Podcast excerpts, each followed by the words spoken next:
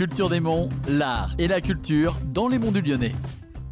Aujourd'hui, dans Culture des Monts, nous allons partir à la découverte de trois chapelles dans les monts du Lyonnais. Notre balade commence à Saint-Laurent-d'Agny, où nous allons découvrir la chapelle Saint-Vincent. Dominant le village sur son éperon rocheux, la chapelle Saint-Vincent est la plus ancienne chapelle romane du département du Rhône. Cette chapelle a été construite sur un ancien lieu de culte celtique, comme en témoignent des pierres levées à l'ouest et des pierres à cupules au sud. La colline sur laquelle elle se trouve était autrefois couverte de vignobles, c'est pour cela qu'elle fut dédié à Saint Vincent, patron des vignerons. Notre balade continue à Coise, vers la chapelle de la Salette, plus connue sous le nom de chapelle de la Peur. Lors du conflit franco-prussien de 1870, une famille de Coise, hantée par la peur de perdre leur fils, fit le vœu d'édifier un sanctuaire de reconnaissance à Notre-Dame de la Salette s'il évitait son départ à la guerre lors du tirage au sort. Sous l'impulsion du curé Oriol, toute la paroisse participa à son édification. Le motif premier de cette construction ayant été la peur, on se mit à l'appeler la chapelle de la peur. On conduisait en ce lieu les enfants qui ne marchaient pas ou qui avaient des peurs nocturnes. Et cela se pratique encore aujourd'hui. Notre balade se termine à Saint-Martin-en-Haut. La chapelle de Rochefort, bâtie au XIIIe siècle, fut un lieu très fréquenté par les pèlerins de Saint-Jacques de Compostelle. La tradition locale dit que Saint Martin, évêque de Tours, a parcouru le pays lyonnais à la fin du